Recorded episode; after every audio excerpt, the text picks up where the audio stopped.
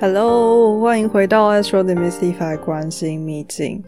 今天我们来到 EP 二十四，同时也是农历年过后的第一集。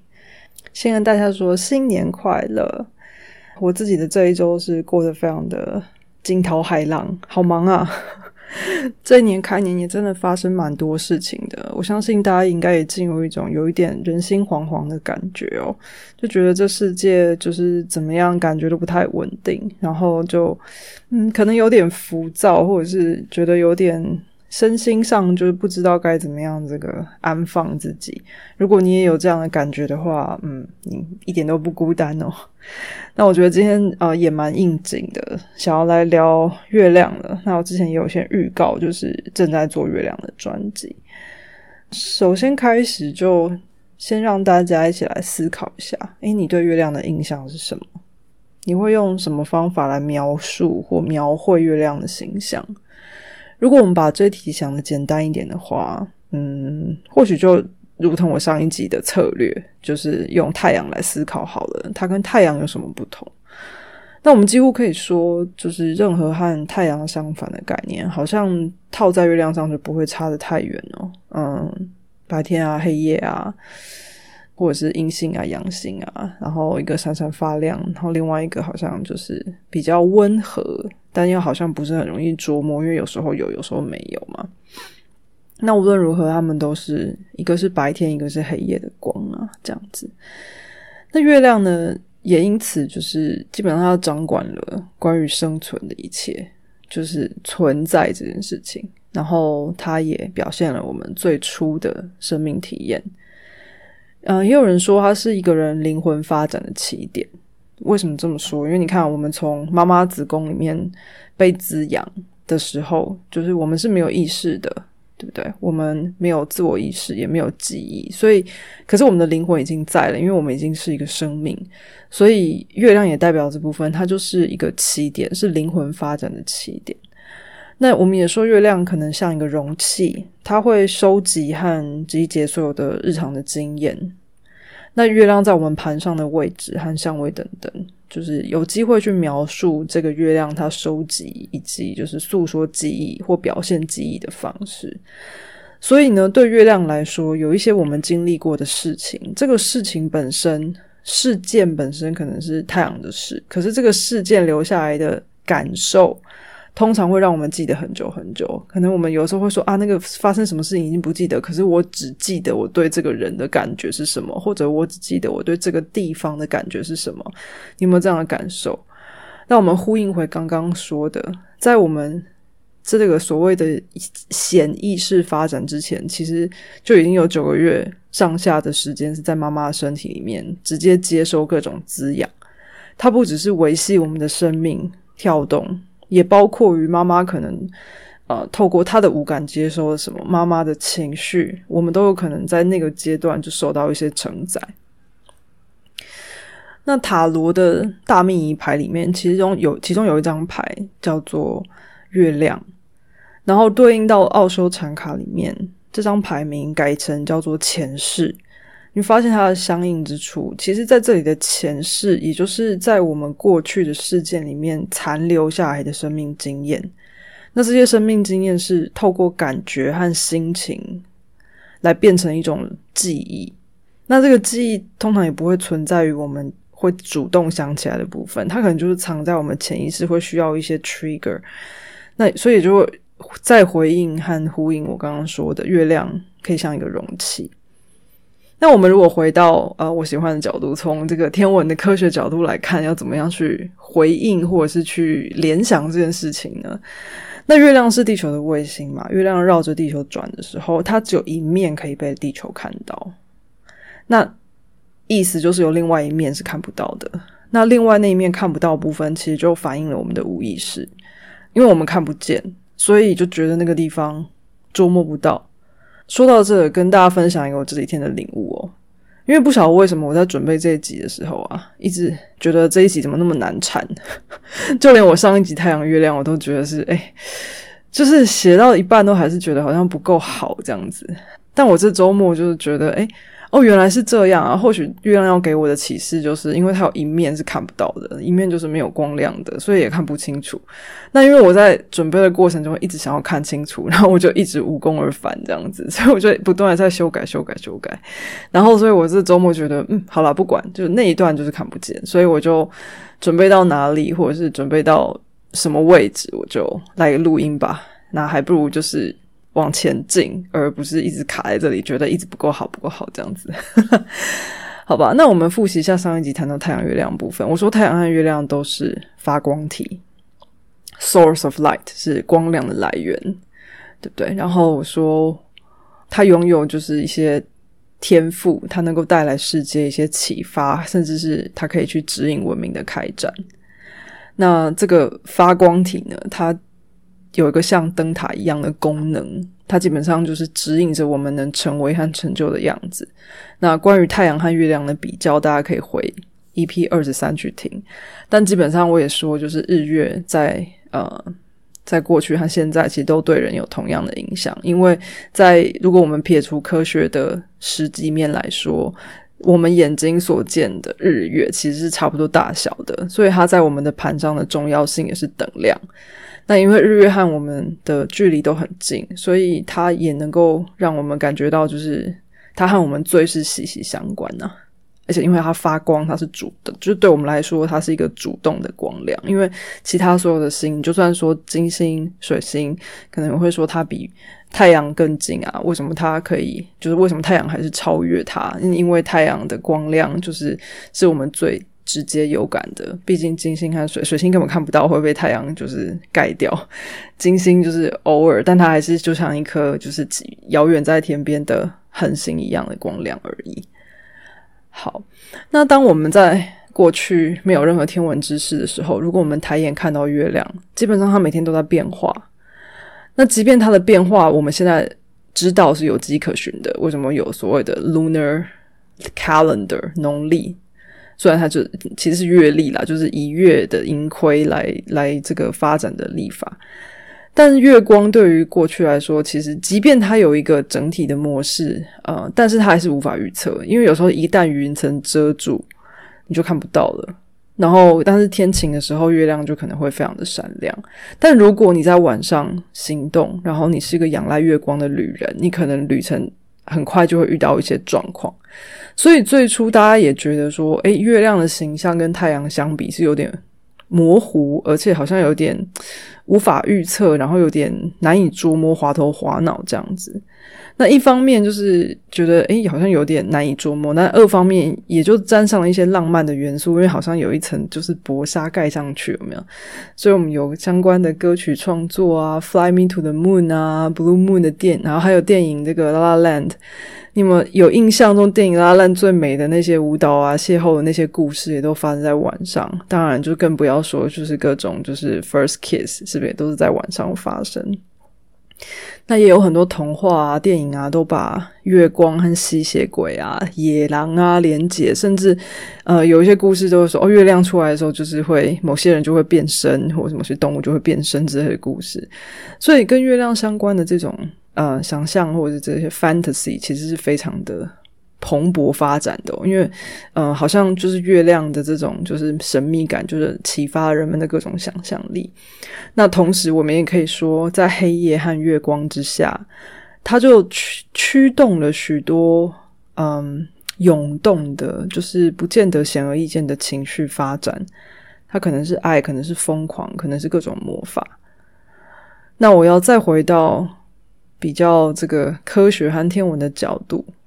月亮呢，其实，在每一个星座，它只停留两天半的时间。所以，月亮星座为什么就是可以这么不一样？它可以跟我们太阳差很多，呃，因为它变动的很快，它每两天半就会换一个，然后同时它两个小时就走一度。意思是什么？两个小时走一度，所以你基本上走几个小时，你的某一些相位可能就没有了嘛。那它是我们的盘上移动速度最快的星，所以这也就从这个科学的角度上又呼应到我刚刚这一段在描述的，它是很多变的，它是难以琢磨的。好，听到这里，你可能觉得，嗯，月亮听起来怎么有点难搞的感觉，一点都不磊落。其实这样讲呢，严格来说也没有误会它哦。但我们如果转念思考，这个星的存在要带给我们的是什么？想象一下，我们的人生如果没有月亮，或者是没有黑夜的话，会发生什么事情呢？我们是不是可能就失去了 可以反省和反思的机会，可以静下来休息的机会？因为如果我们人生只有闪亮的部分，只能够努力发光的话，那也就表示我们的能量只出不进哦。那我们会不会累坏呢？我们有什么样的时间或者是机会重新来来照顾自己呢？因为太阳是一个付出的。一个英雄之旅，我必须要一直去给予。但月亮是把自己顾好，把那些基本的东西、生存的本能就是建立好吗？好，那我们再回到刚呃所说塔罗的塔罗汉禅卡的月亮和前世牌哦。嗯，荣格说月亮啊是逝者灵魂相聚的地方。所以早期其实月亮和死亡是有很深连接的，所以你看看前世和月亮，就是也是就是在两套残卡当中互相呼应哦。但是它指的是轮回这个概念的死亡，所以它并不是指肉身的，因为我们每一件事情的终结，它就是一种结束，一种死亡嘛。因为每一件事情总会逝去一些什么，留下一些什么，甚至我们女人每个月的循环，它也是一种死亡。透过流逝重生，就好像，呃，月相新月满月亏月之间的这个循环，因为我们每一次结束，期待的也都会是下一个新生嘛。谈到这个轮回，就让我们可以直接进入神话形象的部分了。那也应该不意外的，月神通常是一个女性的形象。然后，另外可能我记得马也好像有一个兔子的形象，但你有发现，即便是动物的选择，也都是比较温和的、比较嗯柔软的动物形象。那主要呢要谈的是说，月亮因为它不断变化嘛，所以即便是月亮的这个代表的女神形象也有好几个。那因为它的这个不同的周期，我们大致分成三个阶段，就是弦月、满月和新月。那弦月的话，它就是少女和处女的形象，代表人物是阿提密斯。嗯，同时我觉得另外一个更容易说明的，会是被那个黑蒂斯掳走的这个处女神波瑟芬尼。那波瑟芬尼在被掳走的时候，其实她是非常天真的，你知道吗？就是被妈妈这个保护的很好的少女这样子，她就真的是很天真、很天真，在外面跑啊、玩啊、笑闹的时候，然后就被黑蒂斯掳到这个地府这样子。那所以。嗯，所以其实这个弦乐的部分呢，其实它代表的是协助女孩长大成为女人的这个过程，她要如何开始变成独立自主等等。那所以这个弦乐部分的这个行月神形象，其实它掌管了春天，就是还在孕育啊，还在长大，以及就是天上的事情。那到下一步只是满月，那满月你看是很丰裕的嘛，所以它代表人物其实也就是这个波瑟芬尼的妈妈，就是迪米特。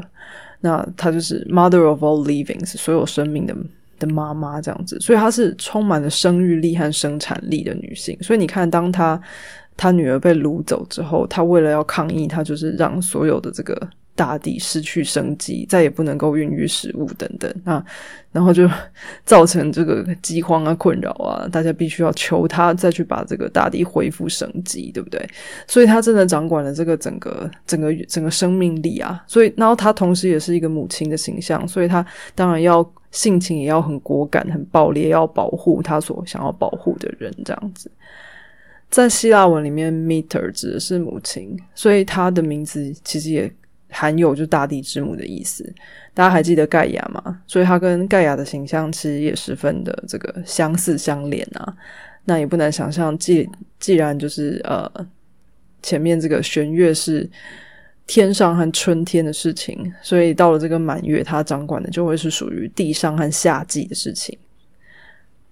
那慢慢的走到后面，最后是新月哦。那新月其实不要被这个。字眼就是迷惑。新月其实是暗月，是指看不到月亮的时候。所以新月的这个代表的女神叫赫卡蒂，她是个泰坦女神，但是她象征的其实是一个很苍老和睿智的女性。因为毕竟她在暗夜出现，她已经呃经过前面两个阶段的成长了。所以这位女神呢，就是她是。生命的这个最后的阶段呢，那呃，他也有说法，就说这位女生她有三个头，它代表我们走到最后的这个十字路口，所以它四面八方的东西都能都要能够看得见，然后也能够在最后来提出各种忠告。那也因为她看起来比较苍老嘛，虽然她睿智，所以她有时候也会有一些让人这个畏惧的感觉。这样子，那当然在这个轮回当中呢，这个暗月女神也会再度就是经过这样的轮回，再回到少女阶段。那这三个这个月亮的阶段和以及它连接的女神，她们这个形象关切的，其实都是在人生每一个过渡时期的状态。那比如说，呃，这个赫卡迪或者是什么，就 Hecty 海海克提之类的，他关切的是人生末期，就是以及和结束要准备重生的这个时刻。那这个其他的话，就是刚刚有提到，就是呃满月的话，就是则是这个中间，就是母母大母大母神的形象，就是我要这个照顾我所。这个要孕育滋养的孩子的这个这个阶段，弦月的话只是从少女成为女人的过程嘛，这都是我们这个过渡时期的这个成长的阶段。所以这三个女生形象呢，就是其实和这个月亮实际的这个形象是有连结的。然后同时，这个月亮也和我们的身体是有关的。所以也因为这样哦，就是月亮在神话里面都和这个直觉啊、身体啊、议题都都有关系。那因为这些轮回和变化也都是有规律的，我们一定很有感觉嘛。尤其是我们是女生，就是她会按照时间出现、离开、来回，而且这个轮回不是个人的，是普世的。因为我们的人生基本上也是流动的。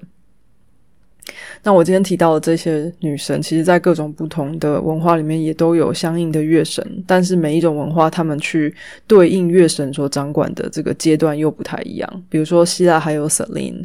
然后印度有这个 Shakira，然后呃观世音，然后埃及有 Isis 之类的，就是他们各自，他们也都是月神，但是他们各自的这个呃形象也跟当时该文明对月亮的理解，就是有各种不同的对应这样子。那我想要再提一点点关于身体本能这件事情哦，其实我们身体有很多器官的这个运作是自主的。我们基本上不需要特别用力的去消化，或者是我们也没有办法要求我们的心跳要加快还是怎样。就身体有一套自己自主运作和平衡的方式，这件事情呢，如同魔法一般嘛。甚至所有这些满月的女神盖亚，或者是迪米特，甚至是夏娃，夏娃的希伯来文其实就是生命的意思哦。他们都是呃反映了所谓大地之母那个形象，它支持的是我们生命的正常的运作。那月亮也更属于。内在的灵魂层面的生存需求，我们的睡眠是不是足够？我们是不是在心理、身体上感觉安全和满足？当我们的身体和这个不管是想法还是语言，我们可以当我们这个人能够好好表达月亮的时候，便是能够好好的体会和追求一些基本的生存需求：吃饱穿暖，然后安全的存活。如果我们没有办法满足这方面的需求的时候，我们心里的月亮就会开始觉得焦虑了，就会开始情绪化，就会有各种担忧。所以说，其实月亮真的也代表的是可以赋予我们生命的一切，然后它也让我们去学习怎么样去找到慰藉、安全啊、保障啊，甚至是如何牵制的方式。那当然啦，每个人的月亮呢，都可以以很不同的面向呈现。今天前面有说到，它走得很快。对不对？所以它呢，它它不受就是时代的限制，它其实可以有各种不同的位置，各种不同的这个相位。所以说，就是当每个人的相位不同，然后坐落位置不同的时候，我们也可能会对不同的月的阶段有不同的感应，所以可能也会对不同的月神故事有不一样的理解。那尤其是月亮如果和凯龙还有三个三王星天王海王冥王有相位的时候。有可能这个月亮自己的自然的规律会被某种程度的干扰，然后这些干扰呢，要么就是让这个月亮脱离本能这个不用思考的这个直觉的方式生活，或者是也有可能被加持，嗯，去透过一些嗯更超凡的平凡的能力来就是来回应它的月亮。甚至可能有些时候会让别人有异乡人的感觉。好，那我举个例子，比如说月亮如果和这个天王星有相位的时候，那天王星本身就是不甘于正常嘛，他想要不一样嘛，所以可能反而是我在做一些跟大家不一样的事情，或者是我身在身处在跟我长大的这个环境不一样的地方的时候，我反而会有在家的感觉。那他就是脱出了原本的那种找寻安稳的方式，反而会让他觉得安稳。所以这个月亮会受到其他的这个。啊，星星的沾染而产生出一种不一样的这种反应方式。其实这个这些相位的这个互动，其实在任何星都一样啊。但是在月亮尤其，因为月亮是基本的生存嘛，所以它会受到的影响，我们会更容易看得出来。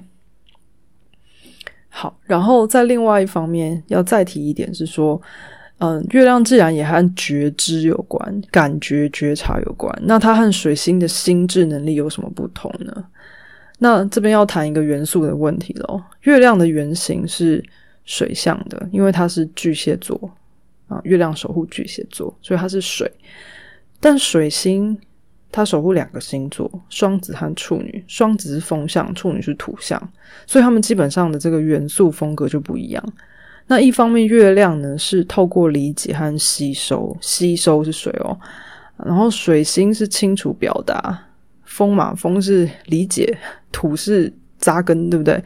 那月亮代表的是自然的心灵或者是一些天赋啊、才智啊。但水星其实是收集资讯的能力，一样，你看又有风和土，要要知道去哪里收集资讯嘛。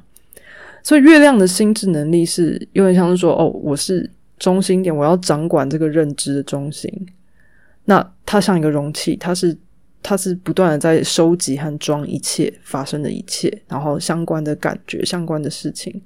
所以，如果我们今天要透过呃星盘或者是行星来检视一个人的学习能力的话，我们要看月亮，我们也要看月亮，因为月亮会不自觉的去找寻一些能滋养我们的东西来学习。如果我们觉得学这东西让我们觉得我们被喂养了，我们会学得更的更舒服，会觉得我们有这个需要去学这件事情。但水星收集资讯也很重要，但是它如果没有透过月亮来内化吸收的话，就感觉好像有点，就是你你可能就是看了，但是吸收不进来，看了但内化不了啊。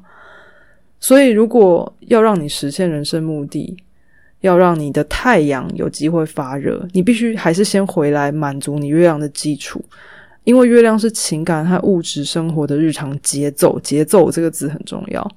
它为我们实现天命的道路带来基础。你有这个节奏，你走起来不会觉得乱了脚步的时候，你才能够更这个稳扎稳打、一步一脚印的去走到这个太阳的英雄之旅。再说多一点关于就是它的水元素这件事情。如果我们单独思考月亮的形象的话，它在夜晚出现，它可能感觉比较寒冷一点，比较潮湿一点，甚至可能冷漠一点，但它可能也很多变、很浪漫、很丰富。所以它守护的是女性的乳房还有胃，你看，就是同时也和水有关，因为刚刚说它是水，所以它守护的是各种和水有关的活动，游泳啊、沐浴啊、泡汤啊、什么冲浪啊等等。那月亮人呢，当然也更是敏感和情绪化，那他也很重视家庭生活。毕竟你看哦，就除了说这个，他跟巨蟹是这个同一个原型之外，他也跟四宫是一样的原型。所以他是守护家庭一切的，那当然就是因为潮汐和水有关，所以他也就掌管我们这种情绪起伏的关系。因为所有的跟水有关的事情都有潮起潮落，它是流动的，是起伏的，所以它当然跟海王星的特质有一些相像的地方喽。因为所以他们和水都有强烈的连接。那所以当这个月亮啊，或者这个水就是喷发的时候，也有可能会。导致混淆现状，因为很多东西透过水的话，就会有办法消融在一起嘛，分不清楚我是个人的感觉，还是别人的感觉，还是世界的感觉，到底现在这个东西是现实发生的，还是我的脑子里面的幻想？那这个东西其实月亮也是很擅长做这件事情的，因为它在潜意识里面有很大一块未开发的处女地，当它出现的时候，我们就会哎，到底是在梦里还是在现实？对，这是月亮很有能力做的事情。好。听到这边有没有觉得，呃，月亮你形象也太多了吧？啊，是不是有点太宽？又是母亲，又是少女，又是智慧的老妇，你要管生存的本能，你要管感觉，你还要管觉知、吸收、内化。所以呢，这个我要回到我之前在金星的时候谈过的事情。整张盘里面属于阴性的能量，目前只有透过月亮和金星来反映。那一个主要是母亲月亮部分，一个是女人，就是金星这个阿佛代蒂的形象。但如同我们今天听到的，其实还有很多女性的原型存在，女神的原型存在。今天谈到有女儿的形象，呃，少女的形象，然后可能有老妇的形象啊。这个其实老妇这个睿智的形象，其实并不存在母亲的身上。然后甚至还有其他没有提到，例如妻子的形象、姐姐的形象，但是在我们的盘里面，其实很笼统被收敛在月亮和金星里面。那嗯，在这个过去的这个，尤其是近几年吧，就是呃阴和阳这件事情开始被提出来。那我觉得有很大一部分在于，就是所谓的这个心理的。呃，心理健康这件事情被拿出来，因为其实基本上这个心理健康，甚至是所谓的 wellness 这个议题，在过去是被忽视的。大家会觉得哦，工作就工作，你这个所谓的情绪或者是心理健康，是你自己自己自家的事情，就不要拿来这不要拿来台面上谈。很多时候，这些相关的，不管是疗愈啊，还是就是各种相关的议题，嗯，大家就是好像会有一种。觉得不该提，或是觉得丢脸的那种，就是形象在里面。但是随着这些议题现在被显化了，所以讨论阴和阳这件事情，或者是讨论阴阳的平衡这件事情，就变得嗯，开始比较受到重视。那我们也知道，就在中国哲哲学里面，太极的阴阳两极，你看它是一样大的，没有说阳比较多，阴比较少啊。就是所以其实。光亮和阴影，它也真的就是一体两面，它不可能一大一小。所以阴性和阳性力量也应该要追寻一个平衡的一面。月亮呢，目前透过它的循环周期，透露出两种表现。第一种叫滋养和孕育，就是比较是妈妈的这个部分，它创造和延续生命的欲望。但在下一部分是转化的力量。所以为什么蛇常常会被拿来和阴性的力量连接？也和它可以不断蜕皮再生、更新象征有所连接。那转化这件事情，我们在少女转女人，以及就是这个睿智的老妇，呃，重新轮回成少女，我们都可以看到这个转化的力量。我们再往前探索这些阴性的力量呢？目前在这个月亮这种潜能，以及金星的积极，因为你看金星是整体的找自我、激发爱和欲望，不管是追求美好这两种基础之上呢，我们再多加了四女神，就小行星的部分，谷神星、灶神星、智神星和婚神星这四个阴性的原型。那甚至，嗯，有一些小行星的专家，他也认为说，这个四种能量就分居于四轴啊，也就是这四颗小行星的四女神，它就分别占据上升、下降、天顶、天底的四个轴点。甚至说，谷神和智神是从物质和精神上去展现创造力，因为谷神和智神都带有一种创造，它创造不同的东西。那灶神和婚神则分别从个人与他者中去更新和创造。嗯，那从这样的这个能量中找到一些对应，所以我们会开始感觉到很多被好像被压抑已久的东西，现在都有机会被翻出来。我之前介绍过好多次的这个书啊，《与狼同奔的女人》，它探讨的就是很多我们内在的这个女性的野性的原型。那这些原型很多时候是受到社会的框架或者是自我的框架所封闭的。其实这些阴性的原型并不只存在于女生身上，长久以来，就算是男生也会因为社会的框架而没有办法做一些感觉比较女性的职业，比如说男生的护士，可能就觉得怪怪的，对不对？或者是。甚至我都觉得最有趣的事情是，瑜伽产业从什么时候开始变得好像变成女生的产业？可是明明最早的这些瑜伽大师都是男人啊！但总之无论如何，不管是何等性别，所谓的阴阳的能量都应该是要共存在我们的身体里，在我们的意识里，在我们的感知里的。所以今天这一集呢，就是。我真正想聊的是这件事情。所谓的阴性能量是不分男女的，虽然说我们可能会说哦，阴是女生，然后阳是男生，然后也确实在这个古神的这个形象里面也有这样子的这个性别上的差异，但。活在这个二零二三年的现在，我相信大家应该可以拆开这件事情来看待，因为每个人的盘上都有月亮，每个人的盘上也都有这些四女神，它只是代表了我们的呃身体里、我们的意识里面不同层面的应对事情的方式，无所谓这是属于男的还是属于女的哦。所以喽，就今天跟大家分享的是这个月亮的神话形象以及它。说不完的这个，嗯，不为人知的这些这个层面。那下一集呢，我想要借由这个机会呢，顺势的来谈谈这四颗女神、四女神星。那毕竟它是我今天这个结尾很重要、重要的概念，也就是我们长久以来可能被忽略的，我们身体里面的意识里面的阴性能量。那再次跟大家说声谢谢。那接下来我可能会真的陆续开始有一些更新，在不管是官网还是 Facebook 上面啊。最近这这一个月呢，就是有点真的是马不停蹄到，就是我的进度严重落后。